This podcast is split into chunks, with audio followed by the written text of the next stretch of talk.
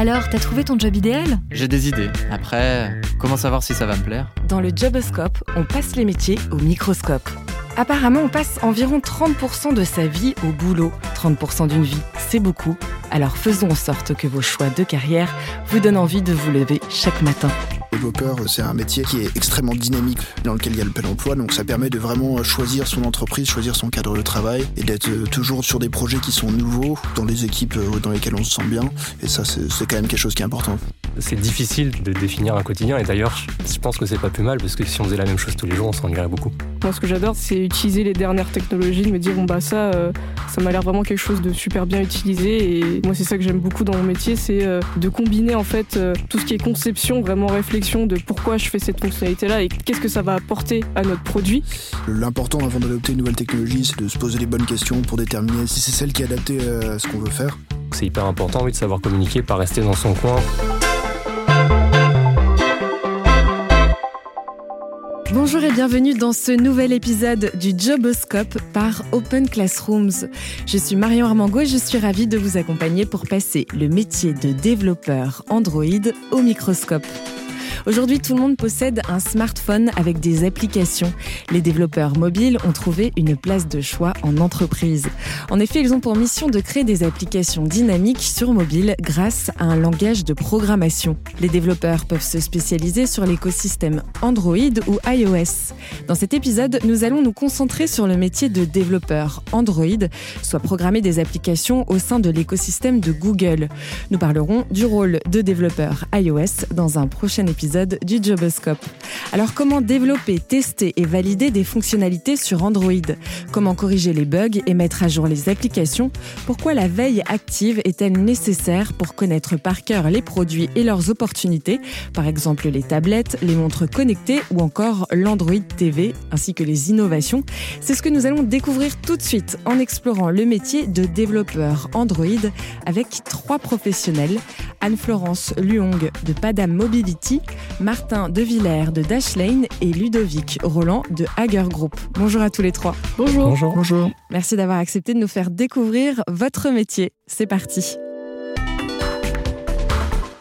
Alors, Anne-Florence, on commence avec toi. Tu es développeuse Android chez Padam Mobility. Qu'est-ce que c'est Padam Mobility et en quoi consiste ton poste? Alors, euh, Pada Mobility, en fait, développe euh, des solutions de transport à la demande intelligente.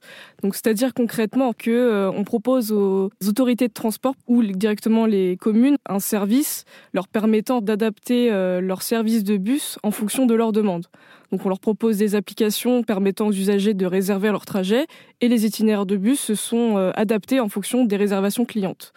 Moi, ce que je fais, c'est que je suis euh, développeuse Android chez eux. Donc actuellement, je suis la seule développeuse, donc euh, j'ai en charge euh, la responsabilité de la stabilité des applications et de la maintenabilité de ces applications-là. Martin, toi, tu exerces le même métier chez Dashlane. Alors, même question, est-ce que tu peux nous présenter cette entreprise et nous dire en quoi consiste ton poste? Oui, bien sûr. Alors, Dashlane, c'est un gestionnaire de mots de passe. C'est un produit grand public, même si c'est assez technique. Le principe est assez simple. C'est euh, une application dans laquelle les utilisateurs vont pouvoir rentrer tous les mots de passe de tous les sites et tous les produits qu'ils utilisent. Et l'application va ensuite s'occuper de remplir automatiquement ces mots de passe quand les utilisateurs visitent les sites.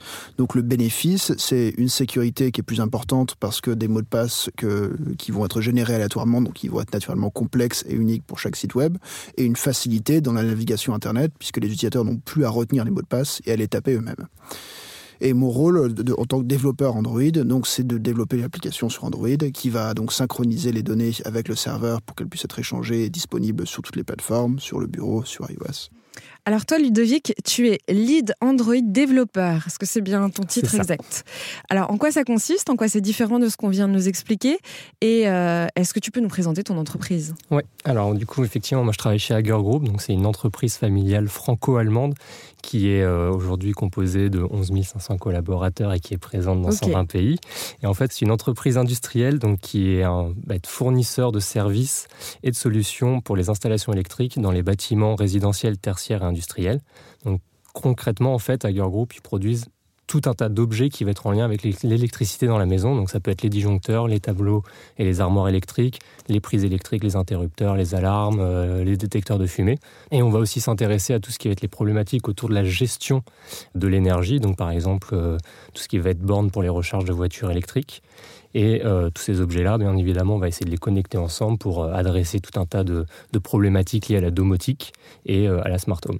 Et alors toi, ton métier Donc moi là-bas, je travaille dans une entité un peu particulière qui s'appelle la Digital Factory. Donc c'est une entité du groupe qui a pour objectif en fait de l'idée de mener tous les projets euh, digitaux de l'entreprise, soit mobile ou web par exemple. Et euh, moi, mon rôle en tant que lead dev Android, c'est l'idée, l'activité de développement Android. Donc m'occuper finalement de l'ensemble des applications Android du groupe. Donc, tu as une vision un petit peu plus euh, générale. Toi, tu manages un peu plus euh, les développeurs. J'ai une, une activité de. Dans lead dev, ça reste dev. Donc, du coup, j'ai une activité de développement comme tout le monde. Mais effectivement, après, c'est moi qui entre guillemets, pouvoir prendre plus des décisions quand il y a besoin d'acter ou effectivement euh, manager les autres intervenants sur le projet. Alors, dans le Joboscope, on cherche à comprendre à quoi ressemble vraiment le quotidien dans chaque profession. Alors, à quoi ressemblent vos vies professionnelles? Anne-Florence, toi, tu es développeuse et tu es aussi Scrum Master, c'est bien ça? C'est bien ça, oui. Alors, mon rôle a évolué depuis euh, la fin de cette année.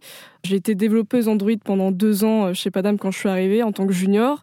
Et maintenant qu'on va dire que j'ai fait mes preuves, euh, bah, du coup, on m'a donné plus de responsabilités. Et euh, du coup, bah, je m'occupe un peu, à l'image de Ludovic, euh, de continuer à faire du développement Android, mais aussi je guide euh, ce qu'on appelle en fait une product team, c'est-à-dire que je suis au sein en fait d'une équipe tech composée de développeurs back-end, de développeurs front-end et d'autres types de développeurs. Et mon rôle est aussi de les guider dans leur sprint, donc dans leur exécution de tâches sur deux semaines. On va définir nos tâches bah, sur deux semaines. On a des items qu'on va définir pour chaque développeur et on va se dire bah, sur ces deux semaines, on va être capable de réaliser toutes ces tâches-là. Et donc mon rôle, c'est en fait bah, de co-diriger euh, quelles tâches on va vouloir effectuer sur ces deux semaines et de m'assurer que euh, les tâches se déroulent bien pendant ce sprint, qu'il n'y a pas d'éléments bloquants ou alors qu'il euh, n'y a pas des choses qui se rajoutent dans ce sprint-là. Vous êtes combien à Padam Mobility? Alors actuellement, on est 35. On est passé en fait euh, depuis euh, un an, on va dire, d'un effectif de 12 à 35, donc ce qui est énorme en un an. L'équipe tech a aussi beaucoup évolué. On va dire qu'elle représente euh, plus d'un tiers de, bah, de l'effectif de la boîte, ce qui fait à peu près, on va dire, 17 personnes, voire même c'est plus du coup la moitié de la boîte. Et du coup, ça fait une grosse équipe tech. C'est pour ça qu'on a décidé de trouver une organisation différente au sein de la tech et de la diviser en fait ce qu'on appelle des product teams c'est-à-dire qu'une équipe va se focaliser sur euh, un aspect de notre produit. Euh, toi, Martin, vous êtes combien dans ton entreprise?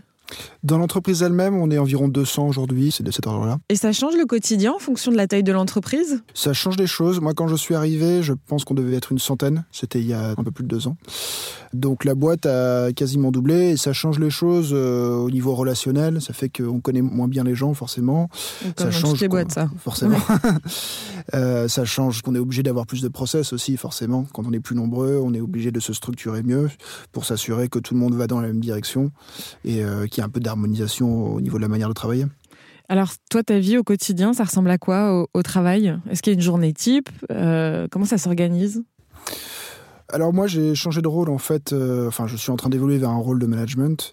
Donc euh, le management chez nous, enfin ça veut pas forcément dire la même chose dans toutes les entreprises. Chez nous c'est vraiment un rôle qui consiste à aider les autres développeurs à faire leur métier, mais pas à gérer l'évolution du produit et de la technique. Un peu comme toi Ludovic du coup.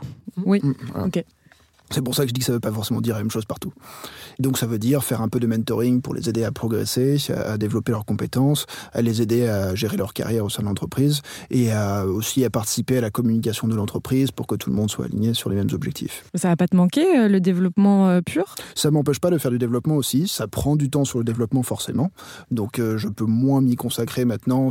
Le ratio, si je devais dire, doit être un tiers management, deux tiers développement. Donc ça grignotait la part du gâteau, mais ça n'empêche pas que je suis toujours impliqué euh, dans une équipe qui fait du développement. Alors Ludovic, donne-lui un aperçu de, ce qui l'attend. Euh, à quoi ça ressemble euh, ton quotidien à toi, puisque tu es à l'étape management? Enfin, comme il, enfin, il le disait, hein, le management, c'est vrai que ça représente finalement qu'une petite partie par rapport au, développement. Et finalement, je pense que peu importe le grade, entre guillemets, qu'on puisse avoir, que ce soit développeur, lead développeur, vu qu'on travaille, euh, enfin, tu le disais tout à l'heure, Florence, avec les méthodologies agiles, vu qu'on utilise tous à peu près, on va dire, ce cadre de travail-là. On, a des quotidiens qui vont se ressembler. En fait, il y a un processus, tout un tas de ce qu'on appelle des cérémonies qui vont guider en fait notre quotidien. Tous les matins, on va entre guillemets faire la même réunion pour faire le point où est-ce qu'on en est, etc. Ensuite, faire nos développements. Enfin, tout ça, c'est des choses euh, qui, qui évoluent pas tellement. Après, le management, il n'est pas forcément là au quotidien non plus. Ça va dépendre des, périodes, ça va dépendre des besoins de chaque personne qui sont entre guillemets rattachés à nous euh, d'un point de vue hiérarchique ou technique. Moi, j'ai du mal à définir une journée type finalement. C'est oui, tous les jours, enfin, je suis en interaction avec toutes les personnes qui peuvent être sur le projet, euh, tous les corps de métier qui vont être sur le projet sur lesquels je travaille. Je vais généralement mettre les mains dans le code. Euh, je peux être amené à avoir des missions entre guillemets plus RH qui vont être du recrutement ou répondre à des besoins plus RH, par exemple sur des, personnes qui me sont rattachées hiérarchiquement. Mais c'est difficile pour moi, en fait, j'estime de, définir un quotidien. Et d'ailleurs, je pense que c'est pas plus mal parce que si on faisait la même chose tous les jours, on s'ennuierait beaucoup. C'est quoi la, méthodologie agile? Quelqu'un qui a un rôle de Scrum sera euh, le, meilleur. C'est pour toi. Anne-Florence? Euh, bah, Je vais avoir une définition très terre à terre et de ce que j'en ai compris. Alors l'agile, c'est euh, une méthode de management de projet qui permettent d'avoir des petites itérations, c'est-à-dire de, de, faire des livrables en fait assez vite et permettant d'avoir un résultat concret assez rapidement et de pouvoir changer assez rapidement.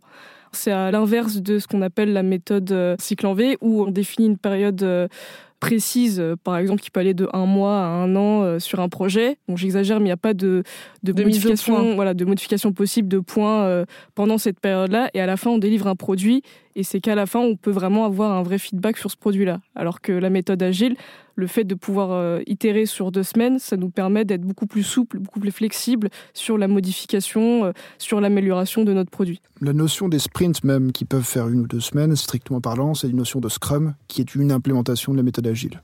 Et il y en a d'autres. La méthode agile, c'est plus une philosophie de travail. Et après, il y a différents frameworks de travail qui ont été mis en place pour essayer d'appliquer cette philosophie. Donc c'est intéressant de séparer les deux parce que même si je pense que la méthode agile a été un peu adoptée comme standard dans l'industrie, en revanche, au sein d'une même boîte, euh, comme c'est le cas notamment chez Dashlane, il peut y avoir des équipes qui travaillent selon différents frameworks en fonction de leur taille et en fonction de ce qui leur semble le plus pratique. Alors la question c'est, vous êtes tous les trois euh, développeurs Android. Pourquoi Android et pas iOS? Comment est-ce qu'on choisit et qu'est-ce qui vous a déterminé, Martin? Alors je dirais c'est un mélange d'affinités, mais aussi un peu de hasard de parcours pour ma part. Euh, moi j'avais étudié Android euh, quand j'étais en école d'ingénieur, et je m'étais orienté vers Android à l'époque parce que les outils étaient plus faciles, parce que pour développer sur iOS il faut avoir un Mac ce que j'avais pas à l'époque. Et ensuite, en rentrant en entreprise, j'ai d'abord fait de l'iOS parce que la stratégie de l'entreprise était plutôt de partir dans un premier temps sur iOS. Ensuite, l'entreprise a aussi fait du Android, donc j'ai basculé sur ce pourquoi j'avais été formé au début, et je suis resté sur Android depuis. Donc après, Personnellement, je pense que les, deux ont vraiment de l'intérêt. J'ai pas rejeté l'iOS, loin, de là. Mais j'avoue que je trouve qu'il y a une philosophie d'Android qui m'a souvent plus attiré le système d'exploitation offre plus de possibilités, ce qui permet donc de plus s'amuser en tant que développeur. Comme quoi euh, plus de possibilités bah, de fonctionnalités à implémenter, d'échanges d'informations entre les applications, que ce soit avec le système de fichiers ou avec les systèmes de communication en interne. Il y a un système de fichiers qui est accessible librement sur Android. Donc les utilisateurs peuvent manipuler des fichiers. Alors que sur iOS, on n'en est pas vraiment là. Et toi, Ludovic? Euh, alors pourquoi Android? Bah, C'est un peu aussi le, le, hasard. Enfin ouais, le hasard. En fait, moi à la base, j'ai commencé avec Windows Phone donc euh, système d'exploitation de Microsoft. Quand j'étais étudiant, en fait, j'ai participé à un concours étudiant organisé par Microsoft qui s'appelait Imagine Cup, et donc on était obligé de, développer sur l'écosystème euh, Microsoft. Donc je m'étais tourné vers Windows Phone. Puis euh, pour mon projet de fin d'études, j'ai eu envie de faire autre chose, et un petit peu comme Martin, moi j'avais un PC sous Windows, pas de Mac, donc forcément je me suis tourné vers Android. Et toi, Anne-Florence, c'est euh, un hasard, euh, l'Android, ou, ou c'est un choix? Ou c'est un, ordinateur à la maison euh, quand tu étais en formation? Alors moi, justement, ouais, j'ai pas eu ce problème de l'ordinateur, j'avais un Mac. mais, tu es plus jeune, Anne-Florence. je suis un petit peu plus jeune, mais c'est aussi un peu un hasard aussi, dans le sens où ça faisait partie de ma formation en fait, le développement Android était beaucoup plus accessible que le développement sur Swift euh, iOS, je pense par rapport au matériel, etc. donc, du coup, ça faisait partie de ma formation, la programmation Android. C'est vrai que un peu comme Martin, j'ai toujours été un peu attiré par la philosophie d'Android. J'ai regardé un petit peu ce que faisait iOS avec son langage et sa manière de fonctionner. Mais c'est vrai que je trouvais ça beaucoup plus accessible, euh, Android. Euh, peut-être après, j'ai pas beaucoup cherché, mais je trouvais ça beaucoup plus simple, en tout cas, de faire une application avec euh, Android très rapide, alors que iOS, il fallait installer Xcode, il fallait installer des certificats, des machins, des choses. Enfin, ça demande beaucoup de, de mise en place, j'ai l'impression, en tout cas, à l'époque. Encore aujourd'hui? Ça reste quand même beaucoup plus compliqué, entre guillemets, sur iOS, tout du moins, de, de faire profiter de son travail aux autres. Ça reste un écosystème beaucoup plus fermé que celui de Google, Android. Un sujet très important, on rentre dans le vif du sujet de vos métiers. Quelle techno vous utilisez et est-ce que vous utilisez des frameworks, Martin Android est en soi un framework dans lequel développer en fait. Donc après, euh, la différence entre une et un framework, ça fait parfois euh, débat dans le métier, donc je vais pas rentrer là-dedans. Mais après, les, outils qu'on utilise en règle générale, je pense qu'ils ont de plus en plus tendance à se standardiser. Euh, Google y est pour beaucoup parce que euh, quand j'avais commencé dans le métier, c'était assez anarchique. Les outils qu'ils proposaient étaient assez limités, donc chaque personne devait un peu trouver ce qui lui plaisait. Aujourd'hui, ils donnent des consignes de plus en plus claires sur la manière dont eux ils conçoivent la bonne manière de développer une application mobile. Donc, j'ai l'impression que la plupart des applications aujourd'hui s'orientent vers les mêmes outils et vers les mêmes manières de fonctionner. Il y a encore bien sûr des variations qui sont le sujet de conférences et de grands débats sur Twitter notamment.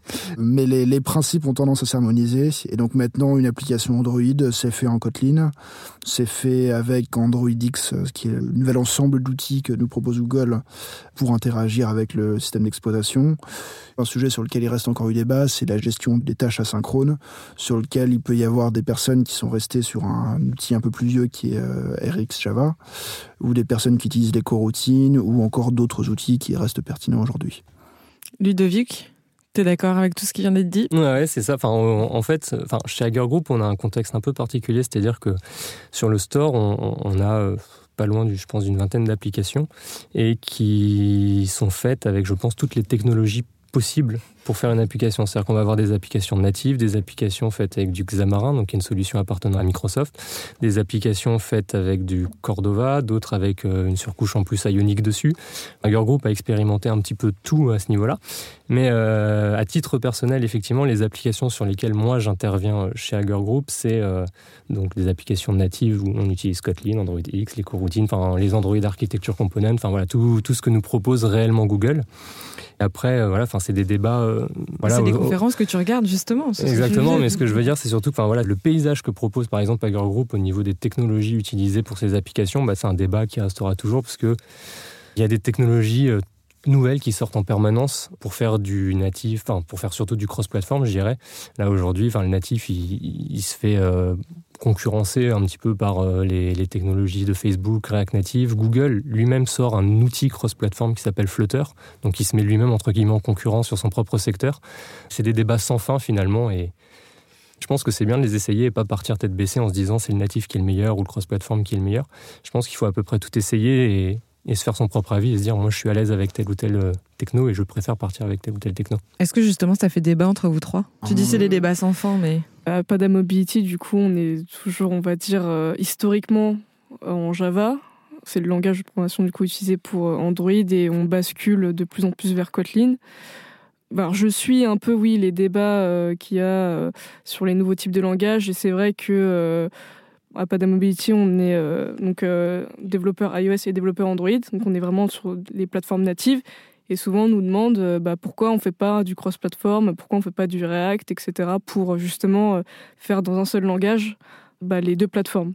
Comme disait Ludwig, c'est qu'après, je pense qu'il ne faut pas se fermer à, vouloir tester, mais il faut aussi bah, se dire, une fois testé, qu'est-ce qui correspond le plus à nos besoins en fait? Qu'est-ce qui pourrait correspondre plus à la vision de la boîte?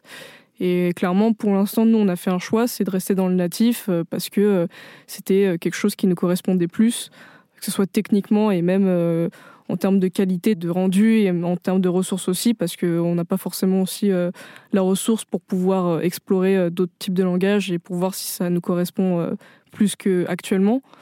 Après, ça n'empêche pas de se tenir au courant de ce qu'il fait, est-ce que ça correspond à nos, à nos besoins, mais je pense qu'il ne faut pas tomber dans le piège de c'est parce que c'est tendance qu'il faut le faire en fait. Il faut vraiment se dire bon bah ok pourquoi c'est tendance? Est-ce que ça correspond à ce qu'on veut faire? Est-ce qu'on peut l'appliquer chez nous? Si oui, bah tant mieux. Sinon, bah c'est cool, mais bon, bah voilà quoi. C'est quoi la différence entre Java et Kotlin? C'est deux langages et en fait le Java existe toujours, mais le Kotlin est devenu depuis quelque temps le langage recommandé pour écrire une application Android. Par Google. En fait, historiquement, pour faire une application Android, on utilise le Java. Donc, c'est un langage euh, qui est développé par Oracle. Et à côté de ça, en fait, il y a JetBrains, qui est une entreprise euh, complètement euh, indépendante, qui n'a rien à voir avec Google ou qui propose beaucoup d'outils pour les développeurs qui sont très populaires, qui a créé en, je ne vais pas dire de bêtises, mais je crois que c'est 2011 les premières versions du langage Kotlin et qui en fait petit à petit a fait son trou dans le, dans le monde des développeurs Java parce qu'en fait la particularité de Kotlin c'est que historiquement ça tourne sur la JVM, donc sur la machine virtuelle Java. Aujourd'hui, il y a plusieurs cibles. On peut cibler du JavaScript, du natif ou de la JVM. Mais historiquement, voilà, ça tourne sur la même machine virtuelle que le Java. Donc, on peut faire des programmes en Kotlin et les exécuter sur un environnement Java. Et c'est en plus l'avantage de ce langage, c'est qu'il est 100% théoriquement interopérable avec Java. C'est-à-dire qu'on peut utiliser les API Java en Kotlin, on peut utiliser des choses qui ont déjà été faites en Java en Kotlin. Et en fait, le langage Kotlin a un peu dans cette communauté, en fait, a commencé à être utilisé par une, deux, trois, quatre, cinq, six personnes. Et il y a un gros influenceur qui s'appelle Jack Wharton, qui travaille aujourd'hui chez Google, qui a poussé le premier euh, Kotlin, en fait, pour le développement Android. Et c'est vrai que euh, cette personne-là, Jack Wharton, c'est quelqu'un qui a des opinions très très fortes euh, sur le développement et, même sur Google. C'est le premier un peu, alors qu'il y travaille à, les bâcher. Et euh, mais qui, qui, en fait a fait tout un tas de bibliothèques tierces depuis des années et des années, qu'il est en fait euh, quasiment entre guillemets intouchable, si je puis dire, auprès de la communauté. Et du coup, comme lui a dit, Kotlin c'est bien, il y a beaucoup de monde qui s'y est intéressé. Et en fait, Google a tout simplement constaté qu'il commençait à y avoir de plus en plus de gens qui utilisaient le Kotlin alors que ce n'était pas officiellement supporté. Du coup, je ne veux pas dire de bêtises, mais je crois que c'est à partir de mai 2017 où Google a supporté officiellement le Kotlin. Donc à ce moment-là, on a eu le choix de faire euh, des applications soit en Java, soit en Kotlin, soit en mixant les deux langages. Et depuis l'année dernière, donc mai 2019, le développement Android est passé Kotlin first. Donc ça veut dire que Java marche encore, mais que Google capitalise à fond sur JetBrains et il y a de plus en plus de bibliothèques qui n'ont pas de rétrocompatibilité avec Java, qu'on ne peut utiliser que dans un cadre de développement Kotlin. Et Java, alors c'est pas tellement que c'est vieillissant, c'est plutôt l'utilisation Android qui est vieillissante. C'est-à-dire que Java, si je dis pas de bêtises, on en est à la version 13, il me semble. Plus, la 14 n'est pas sortie très récemment. Peut-être la 14, mais sur Android, on est limité à la version 8. Donc du coup, on a ce décalage qui se crée. En plus, on a des problèmes de rétrocompatibilité. C'est-à-dire que, par exemple, Java 8 propose tout un tas d'API, par exemple, enfin, on va utiliser des termes techniques, mais l'API Stream, qui va pas être rétrocompatible avec toutes les versions d'Android. Donc en fonction de la version minimale de la version d'Android qu'on va cibler, on va pas forcément pouvoir utiliser tous les avantages du langage, là où Kotlin est meilleur en fait euh, au niveau de cette rétrocompatibilité. Donc aujourd'hui, voilà, c'est vraiment bah, euh, le développement Android et Kotlin. Est-ce que vous auriez un exemple euh, d'une fonctionnalité ou d'une application dont vous êtes particulièrement fier? Euh, bah, je peux raconter un des projets euh, sur lequel j'ai travaillé euh, il y a un peu plus d'un an, qui était sympa, qui a consisté à implémenter un outil pour, pour parcourir les mails d'une personne. Le principe, c'est que quelqu'un donc dans l'application Dashlane va donner accès à sa boîte mail, donc sa boîte Gmail par exemple. On va regarder tous les mails qu'il a et on va voir tous les mails qui sont des réponses à des créations de comptes. Et comme ça, on va pouvoir ensuite rentrer les comptes dans l'application pour que la personne rajoute ses mots de passe. Et toi, Ludovic? Non, peut-être bah, sur l'application sur laquelle je suis en train de travailler actuellement. En fait, c'est une, bah, une, application qui autour de la domotique, du coup, de la, la gestion des objets euh, pour sa maison. Et on a bah, dans cette application pour euh, appairer entre guillemets un, objet connecté, le, configurer. On a euh, un workflow à suivre, des étapes pour le configurer, lui donner un nom, connecter à Internet, euh, lui c'était euh, telle ou telle option. Et du coup, oui, c'est d'avoir rendu ce parcours-là qui a des dizaines d'écrans et des parcours alternatifs possibles en fonction que l'utilisateur clique sur oui ou sur non à telle ou telle option, bah, rendre tout ça hyper finalement générique et hyper maintenable et transformable en quelques clics et ne pas être dépendant d'un parcours on va dire, qui a été déterminé euh, dans un temps A et que ça soit une vraie galère à faire évoluer si jamais il y a besoin juste d'échanger deux écrans par exemple. Vous regardez pas le, votre smartphone euh, comme nous. Enfin, je veux dire, il y a un moment, il faut voir vos applications. Vous allez étudier euh, chacune des applications téléchargées pour voir là où ça pêche. Vous avez quel regard sur votre téléphone, Martin? Ça m'arrive de me poser une question en voyant une application, en me disant comment est-ce qu'ils ont fait pour implémenter ça pour que ce soit rapide et efficace, effectivement. Mais en règle générale, je pense que en étant euh, dans une profession de développeur, on prend beaucoup conscience de la complexité de faire des choses qui peuvent paraître simples par ailleurs. Vous m'avez convaincu, ça c'est sûr.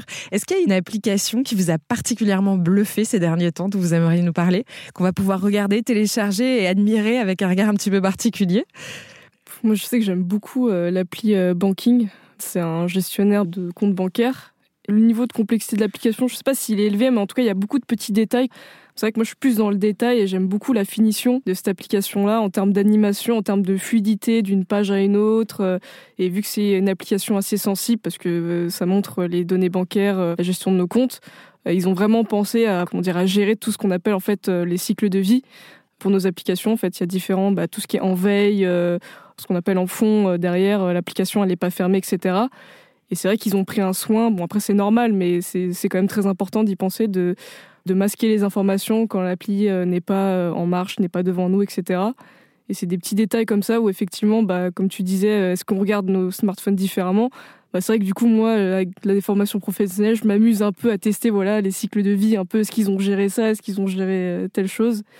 En fait, c'est surtout l'évolution. J'ai l'application depuis très longtemps et ça fait que depuis peu où vraiment j'ai senti qu'il y a eu une augmentation de la qualité j'aime beaucoup euh, utiliser cette application-là. Ce qui est paradoxal, c'est que je suis assez peu consommateur d'applications. C'est vrai? Ouais, j'en ai assez peu euh, d'installer, à part bon, les grands classiques, hein, le Gmail, euh, son, un Citymapper, enfin voilà, les, applications que je vais vraiment utiliser au quotidien, mais à côté de ça, je suis assez peu consommateur. Par contre, effectivement, les applications que j'utilise, j'ai un peu tendance à les décortiquer, à voir bah, toutes les petites animations qu'ils ont fait, effectivement tester s'ils ont bien géré tel ou tel cas, enfin des cas où, par exemple auxquels on pense jamais, mais sur Android, on peut par exemple, entre guillemets, splitter son écran en deux pour afficher une appli vers le haut, une appli vers le bas, et puis redimensionner les fenêtres. Et il y a plein plein d'applications qui le gèrent extrêmement mal.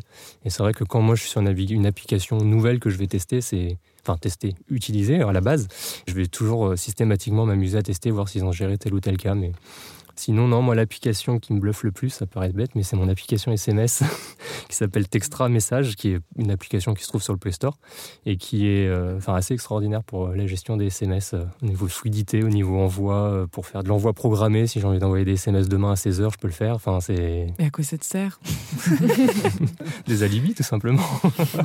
Très bien, bon, on va aller la tester, on va aller la télécharger tout de suite. Alors, dites-moi, qu'est-ce qui vous plaît particulièrement dans votre métier au quotidien? Qu'est-ce qui vous fait euh, vous lever du bon pied le matin, Anne-Florence? En tout cas, à Pada Mobility, moi, ce que j'adore, c'est euh, le côté où on euh, se responsabilise. C'est-à-dire que lorsqu'on va essayer de développer une fonctionnalité, ben, on sait ce qu'on veut développer, on sait ce qu'on veut faire, donc il faut faire ça. C'est qu'on va partir plutôt de la problématique, se dire, bah, là, par exemple, on a un usager, il n'a pas su, je sais pas, je dis des bêtises, mais il n'a pas su trouver où se trouve son portefeuille. Pourquoi il n'a pas réussi à trouver? On va vraiment décortiquer ce qu'on appelle le parcours utilisateur et se poser les bonnes questions, se dire bah, pourquoi il n'a pas trouvé, peut-être qu'il n'a pas vu l'onglet. Et en partant de ça, à la fin, on va concevoir vraiment la fonctionnalité, on va vraiment partir du début de pourquoi il faut faire ça. Et ensuite, euh, l'implémenter, bah après, euh, moi, ce que j'adore, c'est vraiment, dans la mesure du possible où je peux le faire, c'est utiliser les dernières technologies, de me dire, bon, bah ça, euh, ça m'a l'air vraiment quelque chose de, super bien utilisé, donc je vais l'utiliser. Et, moi, c'est ça que j'aime beaucoup dans mon métier. Ça vous parle aux autres, Ludovic? Ouais, alors moi, ce que j'adore dans le métier de développeur, en fait, c'est simplement le fait qu'on est en apprentissage permanent. Quand je vois, quand j'ai débuté euh, mes premières applications Android euh, quelque part en 2012 et ce que je fais maintenant, il y a juste en fait zéro point commun. Zéro point commun? Quasiment. Enfin, par exemple, euh, ce qu'on appelle un, IDE, donc le logiciel dans lequel on va faire notre programmation, bah, c'est plus le même. Le langage de programmation qu'on utilisait, c'est plus le même. Ça évolue en permanence et on n'est pas à l'abri demain de, que ça évolue encore. Mais comment vous faites pour suivre l'évolution? On lit des articles sur Internet, on suit euh, des gens qui travaillent par exemple chez Google, qui sont ce qu'on peut appeler entre guillemets des, influenceurs, on va aller dans des conférences. On a une veille permanente à travers différents canaux, que ce soit des canaux physiques comme des meet des conférences ou, via Internet. Donc c'est ça, toi, c'est l'apprentissage et l'évolution en permanence. Euh, C'est exactement ça. Moi, je suis à fond dans surveiller les nouveautés proposées euh, quasi quotidiennes maintenant par Google sur les bibliothèques qu'ils nous fournissent pour développer. Et euh, dès que ça sort, bah, pouvoir les essayer, mettre à jour, faire évoluer nos produits euh, et, nos développements pour toujours être sur ce qui, entre guillemets, se fait de mieux à l'instant T. Au mois de mai de l'année dernière, Google a décidé de de nous reproposer une nouveauté, entre guillemets, de réencapsuler tout ce qui était autour de la caméra dans une nouvelle bibliothèque qui s'appelle Camera X, qui est aujourd'hui en alpha et qui euh, va passer après en bêta et en, en version stable. Et c'est juste, bah voilà, moi ça m'amuse de me dire, ok, avant je faisais comme ça pour manipuler la caméra et maintenant j'ai je dois tout entre guillemets casser, recommencer avec la nouveauté que me propose Google et voir bah, qu'est-ce qu'ils ont implémenté de nouveau, comment ça change, pourquoi ils ont fait ça, enfin essayer de comprendre tout ça et moi, je trouve ça génial. faut aimer le challenge hein, euh, mm. quand on est développeur. Et toi, Martin, c'est quoi que tu apprécies particulièrement dans ton boulot? Euh, alors moi je pense que je suis rentré dans le métier de développeur au début pour deux raisons. D'une part parce que euh, j'aimais beaucoup le côté produit fini. On peut arriver à un résultat avec lequel on peut jouer, on peut vraiment construire quelque chose assez facilement. Et ça, ça m'amusait beaucoup. Et le deuxième aspect qui m'amusait beaucoup, c'est que c'est quelque chose de très mathématique. Alors ça, il faut le savoir quand on est développeur. Si on a horreur des mathématiques, ça va être difficile de, se lancer dans ce métier. Et euh, ces deux raisons-là restent très valables aujourd'hui, et tout ce qui a été dit avant aussi d'ailleurs. Mais après, j'ajouterais que c'est aussi un métier dans lequel on trouve son confort parce que c'est un métier qui est extrêmement dynamique aujourd'hui. Euh, euh, c'est un métier dans lequel il y a le plein emploi, donc ça permet de vraiment choisir son entreprise, choisir son cadre de travail et d'être toujours sur des projets qui sont nouveaux, dans les équipes dans lesquelles on se sent bien. Et ça, c'est quand même quelque chose qui est important aussi.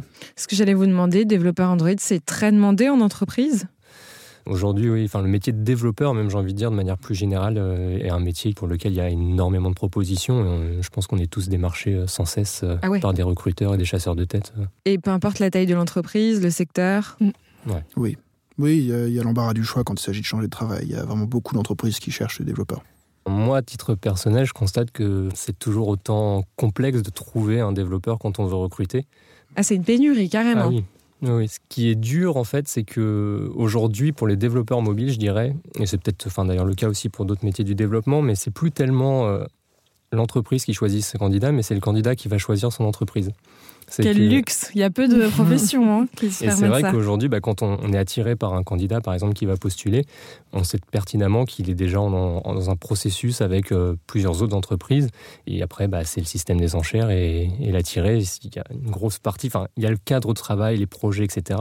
Mais euh, le salaire aussi est, une composante euh, très forte pour les développeurs. Alors, le salaire Combien est-ce qu'on gagne quand on est développeur Android en début de carrière, l'évolution possible Vous, vous avez démarré à combien et vous êtes à combien aujourd'hui? Peut-être Anne-Florence, on va démarrer avec toi euh, Oui, alors moi j'ai démarré euh, à 37K par an. Alors sachant que en fait, euh, bon, moi j'ai un parcours un peu atypique dans le sens où j'ai d'abord fait de, de l'informatique, mais plus réseau et système d'information. Donc j'étais pas du tout développeuse en fait au moment de mon embauche. J'en avais fait en fait pour mon projet de fin d'études, etc. Mais en gros, j'avais euh, six mois d'expérience euh, scolaire dans le développement. Donc euh, j'ai été embauchée, on va dire, sachant que j'avais un niveau, on va dire, un peu plus faible que si j'avais fait une formation de développeuse au départ. Donc voilà, j'ai été prise à, 37. Et tu as été rattrapée après Et après, derrière ça, j'ai fait mes preuves et j'ai montré que, bah, certes, j'étais peut-être junior, mais que j'en voulais. Du coup, ça a très vite monté et je suis tombée dans une fourchette. Euh, moi, je pense que la fourchette euh, de début, je crois, c'est 40. Et donc, du coup, j'étais un peu plus haut parce que j'ai rattrapé, on va dire, mon retard et j'ai fait encore un petit peu plus. Et maintenant, vu que mon rôle a encore un peu plus évolué au bout de deux ans, euh, je tourne aux alentours, on va dire, de 45-49. Martin quand tu as commencé Les salaires ont évolué, oui. Moi, quand j'avais commencé, euh, j'avais été embauché à 40K. Bah, on est à peu près pareil. C'est ça. Mais je sais que dans ma boîte, après ma boîte cherche à se placer un petit peu au-dessus du marché au niveau des salaires, parce que comme on a pas mal de ressources en ce moment, notre priorité, c'est surtout d'avoir une équipe qui reste, enfin de, de pouvoir recruter et d'avoir une équipe qui reste. Donc on préfère payer un petit peu au-dessus du marché euh, en s'appuyant sur des cabinets de recrutement qui euh, font les études là-dessus. Donc nous, je sais qu'on embauche autour de 45, enfin je dis autour, ça peut varier entre 40 et 50, vraiment selon les profils de, de juniors. Et après, quelqu'un qui va commencer à être plus intermédiaire, senior, euh, va tourner entre 50 et 60, euh, voire un peu au-dessus. Et puis après, ça pourra aller au-dessus euh, de 60K, voire plus 70 pour les, les, rôles plus seniors, plus management et plus tech lead. Quoi. Justement, intermédiaire, senior, c'est au bout de combien d'années? Euh, bah, Ça dépend des profils. Je dirais un profil senior, euh, on l'atteint généralement au bout de 4 ans, je dirais. C'est assez typique. Et toi alors Ludovic, quand tu veux mettre aux enchères pour avoir euh, tes candidats, que tu les veux là, tu leur proposes combien? Bah, Alors l'expérience, je dirais, elle veut pas dire nécessairement grand-chose. C'est-à-dire que moi, je connais des gens qui vont être dans le développement euh, Android depuis deux ans et qui euh, me donnent le sentiment, d'un point de vue technique, d'un point de vue connaissance, d'un point de vue maîtrise de l'outil, qui vont surclasser des gens qui en font déjà depuis 6 ou 7 ans. Je pense que c'est comme dans tous les métiers. En fait, finalement, il y a des gens qui vont progresser extrêmement vite et d'autres qui vont être un peu plus euh, plan-plan, entre guillemets, quand ils ont trouvé leur confort et qui vont être un peu moins bah, justement dans cette veille, réussir à se mettre à jour tout seul, etc. Mais après, oui, enfin, sur quelqu'un de senior, effectivement, en région parisienne, il peut facilement, je pense, récupérer euh, du 65K et monter jusqu'à du 80, 85K euh, euh, sans trop de difficultés s'il arrive à, justifier son expérience et, ses compétences. Développeur Android, c'est un métier qui est aussi demandé à Paris et même dans les autres villes. Et est-ce que c'est les mêmes salaires? Est-ce que vous avez une visibilité là-dessus? Anne-Florence? Moi, je sais que c'est pas mal demandé en province aussi, parce que justement, en fait, on a plus tendance euh, à chercher sur Paris parce que Paris, c'est là où on peut trouver plus de travail et effectivement, je pense qu'il y a un écart salarial aussi euh, par rapport en province. Et de ce fait, bah, les gens du coup basculent sur Paris et du coup, il n'y a plus personne en province. J'ai l'impression en tout cas qu'il y, a, de la demande euh, en province, mais je crois qu'il ouais, y a des écarts de salaire. Après, je crois pas qu'ils soient énormes non plus, mais il me semble que j'avais vu des offres à Lille, voire même à Nantes, des choses comme ça, et deux ans, trois ans d'expérience on trouvait des offres, je pense, à 38. C'est sûr qu'il y a une différence de salaire, de l'ordre de 20% de moins, je pense. Ah oui, mais après, c'est un métier qu'on peut exercer partout. Il y a de la demande et on trouvera du travail partout où on se trouve. On peut l'exercer à distance, même il y a pas mal d'entreprises qui fonctionnent comme ça. Et on peut bosser pour une boîte internationale ou une boîte américaine tout en étant basé à Paris ou au milieu de la Cambrousse, tant qu'il y a l'Internet qui est fiable. C'est ce qui est étonnant avec vos trois profils, c'est que vous êtes tous les trois salariés, en fait, finalement, alors que c'est un métier qu'on peut faire en freelance ou pas du tout? Ah oui, oui, totalement. Il y en a beaucoup, il y en a énormément des, des freelances. Après, je pense que c'est aussi une question d'envie euh, personnelle, de gérer entre guillemets son administratif, de courir après ses propres clients. Euh, là, on a entre guillemets une sécurité aussi. C'est une question de philosophie de travail. Moi, je trouve que euh, une équipe, euh, quand elle est sympathique, euh, quand l'entreprise est bien gérée avec une bonne culture, c'est quelque chose qui est très agréable et que je vois totalement comme quelque chose de positif. On a parlé des aspects positifs de votre profession, ce qui vous plaît particulièrement. Est-ce qu'il y a des choses qui vous déplaisent? Évidemment, il y en a, soyez honnête, il y en a toujours dans n'importe quel métier, même si on est passionné. Qu'est-ce qui, pour le coup, est un petit peu plus difficile au quotidien Qu'est-ce qui vous barbe un petit peu et dont vous aimeriez parler? Pour être totalement transparent avec les personnes qui aimerait exercer le même métier que vous Anne-Florence euh, Quelque chose qui ne fit pas beaucoup avec ma personnalité, euh, c'est le côté euh, où parfois il faut faire des choix sur la qualité du code parce qu'il y a des urgences, parce qu'il y a d'autres projets à suivre et parfois il faut juste faire un peu tête baissée. je parle surtout par exemple pour des choses à corriger en production où là clairement c'est de l'urgence, il faut régler ça tout de suite ou alors on a des fonctionnalités entre guillemets, on s'est engagé euh, avec un délai assez court euh, parce que voilà, enfin, il y a du contexte derrière un peu politique et commercial. Et de ce fait-là, bah, du coup, on n'est pas forcément très très fier de parfois de ce qu'on sort. Quoi. C'est stressant. Quand c'est des périodes comme ça où euh, c'est il y a des fonctionnalités à sortir assez vite et on sait qu'on va pas les sortir de manière, on va dire, optimale, c'est très stressant. Je suis quelqu'un de très perfectionniste. Et, ça se sent euh, aussi. Ouais, et du coup, bah, c'est les premières fois où on me dit non, mais c'est bon, ça peut passer. Et vous êtes sûr euh, Je suis pas convaincue, mais après, on apprend de ça. Et ça veut pas dire après que tout, euh, tout est mal fait, mais c'est que du coup, on apprend à prendre du recul et à se dire bon, bah, très bien, c'est pas bien fait cette fois-ci, mais on va itérer dessus pour s'améliorer la prochaine fois. Ça arrive régulièrement qu'il y ait vraiment un décalage entre l'ambition de l'entreprise pour un produit et euh, les moyens qui sont mis pour arriver à cette ambition. Donc ça peut être euh, enfin des moyens budgétaires ou des moyens tout simplement euh, d'ambition ouais. Enfin ce que je veux dire c'est que soit effectivement le budget n'est pas là et donc on a du mal à réaliser ce qui est voulu ou alors des fois en fait ce qui va lider le produit c'est non plus la technique ou, le bon sens parfois ça va être vraiment le, le, marketing et donc à partir du moment où une fonctionnalité ou un produit est annoncé pour une date même si c'est pas prêt entre guillemets il faut faut s'y tenir. T'as un exemple comme ça à nous donner? Bah, J'ai pas forcément d'exemple là, enfin, chez Hager Group aujourd'hui, mais dans le, dans le, passé, j'ai travaillé pour une agence de développement mobile. Et c'était le cas. Enfin, on avait, on travaillait pour un, comme client un, groupe de télévision et ils avaient mis tout en place une campagne marketing dans, différents, dans toutes leurs boutiques, etc., pour dire que la fonctionnalité Chromecast dans l'application serait disponible à telle date. Et donc, on, elle l'était pas. Bah, disons que la veille, euh, à 10h du soir, on était encore en train de la tester. Après, l'avantage d'être sur Android, on a la chance d'avoir des applications qu'on peut valider très vite. Donc, si la fonctionnalité est annoncée à 10h, on peut se permettre de la, de la livrer à 9h. On sent la petite astuce là. Tout le monde qui ricane, qui a déjà testé le truc. Vous avez déjà fait des nuits blanches, même d'entreprise, pour arriver euh, à respecter vos délais? Euh, pas de nuit blanche, mais moi, il m'est déjà arrivé effectivement de rester euh, dans l'entreprise jusqu'à 2-3 heures euh, du mat, ouais pour, euh, pour finir une fonctionnalité. Et toi, Martin? Sur la question de la nuit blanche ou sur la question de... Les deux, euh, sur la première question, j'ajouterais qu'il y a une frustration à laquelle il faut être prêt à faire face euh, dans un métier de développeur en règle générale. C'est que ce qu'on fait sera toujours éphémère. Alors ça peut durer longtemps, mais ça finira toujours par être obsolète en fait. Même quand on met la meilleure volonté pour essayer de faire le meilleur produit possible avec le meilleur code possible, il y aura un moment où la technologie aura évolué, où les besoins utilisateurs auront évolué, où les standards auront évolué et donc où euh, ce qu'on a fait bah, devrait être complètement jeté, devrait être refait. Et ça, c'est quelque chose, je pense, euh, dont on se rend pas toujours compte en commençant dans ce métier-là. Mais il faut s'y habituer. Il faut comprendre aussi que c'est la vie de casser ce qui a été fait avant pour le construire de temps en temps.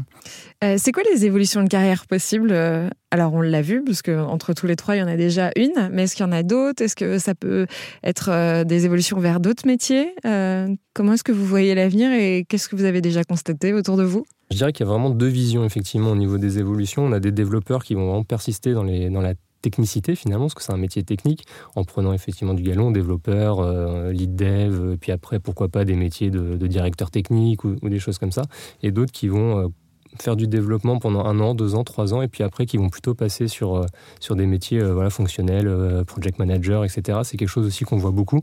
Aujourd'hui, moi j'ai plutôt envie, enfin la technique me plaît et, je préfère encore évoluer dans le domaine technique et dans le chemin technique.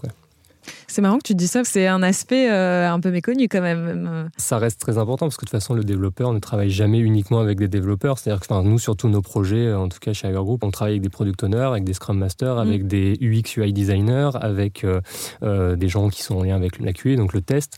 Donc en fait, on travaille avec plusieurs corps de métier, donc il faut savoir communiquer et savoir interagir avec ces personnes, savoir leur faire des retours euh, constructifs si besoin et voir comment on s'organise tous ensemble. Donc c'est hyper important oui, de savoir communiquer, pas rester dans son coin ou, uniquement dire euh, ce que tu as fait ça va pas, ça me plaît pas. Enfin c'est non c'est très important. Anne-Florence, toi, ça t'a appris quelque chose de particulier ce métier? Justement, moi, c'est plus la patience, le côté. Euh, là, c'est pas grave, ça fonctionne pas, mais on va trouver une solution, ça va se débloquer un moment, mais il faut pas rester buté forcément sur une chose. Enfin, en tout cas, ça m'a appris à prendre du recul un peu sur euh, moi-même et de me dire de relativiser aussi, de relativiser surtout sur la situation que il y a pire dans la vie, que tout va se résoudre, qu'il y a du positif dans tout ce qu'on fait. Euh, voilà, ça m'a appris un peu ça. Et après, bon, je l'avais aussi un petit peu, mais je pense que c'est quelque chose qui est aussi important à soit avoir déjà, soit se préparer à l'avoir. C'est aussi l'ouverture d'esprit, se dire que, bah, souvent, euh, ça c'est des profils que j'ai assez vus, c'est que lorsqu'on arrive en développement, alors ça dépend des profils, mais ceux qui euh, qui ont beaucoup d'expérience, qui disent bah moi voilà j'ai un background, j'ai euh, trois ans de dev dans les pads, donc euh, je sais faire, etc. Certes c'est vrai, mais il y a toujours des choses à apprendre et de tout le monde. Même si une autre personne qui a moins d'expérience arrive et, donne des conseils, les conseils sont toujours bons à prendre. Il ne faut pas rester obstiné sur le fait que peut-être qu'on a plus d'expérience que cette personne-là, mais ça n'empêche pas qu'elle peut nous apporter aussi beaucoup. Un peu d'humilité. Oui. Vous avez autre chose à ajouter comme euh, qualité, euh, compétence acquise? En en parlant, je me disais, il y a aussi euh, quelque chose d'important, c'est la curiosité. Parce qu'on va toujours avoir des nouvelles choses qui vont sortir, des nouvelles technologies, des nouveaux moyens. Donc il faut toujours être prêt. ça fait partie de la veille technologique de toujours regarder quelque chose avec un œil ouvert et un œil curieux, en se disant, tiens, est-ce que ça, ça pourrait m'aider à faire mon métier mieux? Ludovic, tu vois autre chose? Je dirais ça nous apprend surtout à, à se dire que tout ce qu'on a acquis, comme bagage technique, etc., on peut, entre guillemets, le perdre du jour au lendemain si euh, les, outils qu'on utilise changent, si les langages qu'on utilise changent, et que en fait, euh, on a beau avoir un, niveau de seniorité entre guillemets en fonction des décisions qui vont être prises par, bah, en l'occurrence Google, bah, on peut être amené à c'est un grand mot de dire repartir de zéro, mais on, peut repartir entre guillemets tout en bas au niveau de l'apprentissage d'une nouvelle techno, d'une nouvelle, euh, d'un nouvel outil. Et, tu nous as dit que tu aimais ça, donc ah oui, faut assumer. Hein.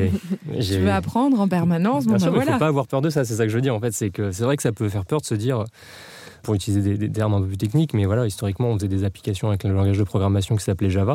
On peut maîtriser à 200% le Java, et le jour où Google nous dit bah, c'est plus Java qu'il faut utiliser, bah, on repart de zéro et il faut apprendre ce nouveau langage, et ça peut faire peur. Ah oui, je le confirme. J'ai mm. dire j'ai capitalisé pendant 5-6 euh, ans sur un langage et je dois tout réapprendre, entre guillemets. Moi, depuis que je fais du développement mobile, on nous dit les applications, ça va mourir demain. Donc, c'est pas si sûr que ça. Enfin, il y a beaucoup de technologies euh, concurrentes, entre guillemets, qui sortent. On parle beaucoup des progressive web apps, euh, par exemple. On n'est jamais sûr que dans 5 ans, Android sera toujours disponible ou ça sera encore la façon de faire des applications mobiles. C'est quoi Les progressive web apps Alors, c'est tout simplement un site web euh, une application web qui a, on va dire, les capacités euh, d'une application mobile. Donc, c'est-à-dire qu'il va être capable d'être, enfin, responsive déjà, donc il va être capable de s'afficher correctement sur un smartphone, une tablette, un, PC, un Mac, peu importe, et qui a des capacités euh, un peu proches des applications mobiles. Donc, par exemple, recevoir des notifications, être consulté sans connexion Internet, ce genre de choses. Et ça, il y en a de plus en plus? Il y en a de plus en plus. Ouais, mais bon, je pense qu'il y a encore vous êtes encore un peu tranquille. Puis sinon, tu apprendras à faire les sites. Euh, voilà. Pourquoi pas Encore de l'apprentissage, ce que tu voulais. Merci beaucoup à tous les trois. Merci. Merci. Et c'est déjà la fin de cet épisode du Joboscope consacré au métier de développeur Android. Merci à Anne-Florence Luong, Martin Devillers et Ludovic Roland d'avoir témoigné. Cela aidera sûrement nos auditeurs à prendre des décisions éclairées pour leur vie professionnelle.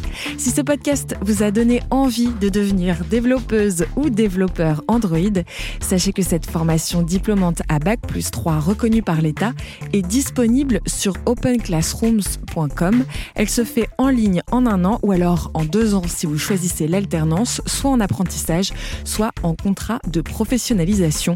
Vous êtes accompagné de manière individuelle par un mentor qui exerce votre futur métier et vous avez l'emploi garanti. Si six mois après votre diplôme, vous n'avez pas trouvé d'emploi, Open Classrooms vous rembourse votre formation. Pour creuser encore et comprendre plus précisément les différentes spécialités qui existent dans le développement, nous vous invitons à écouter les épisodes du Joboscope consacrés au métier de développeur iOS, développeur web et les épisodes dédiés au front-end et back-end. Ce podcast vous a aidé à y voir plus clair dans vos choix de carrière.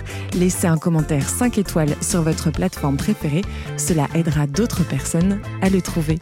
On se donne rendez-vous très vite pour passer un nouveau job au microscope.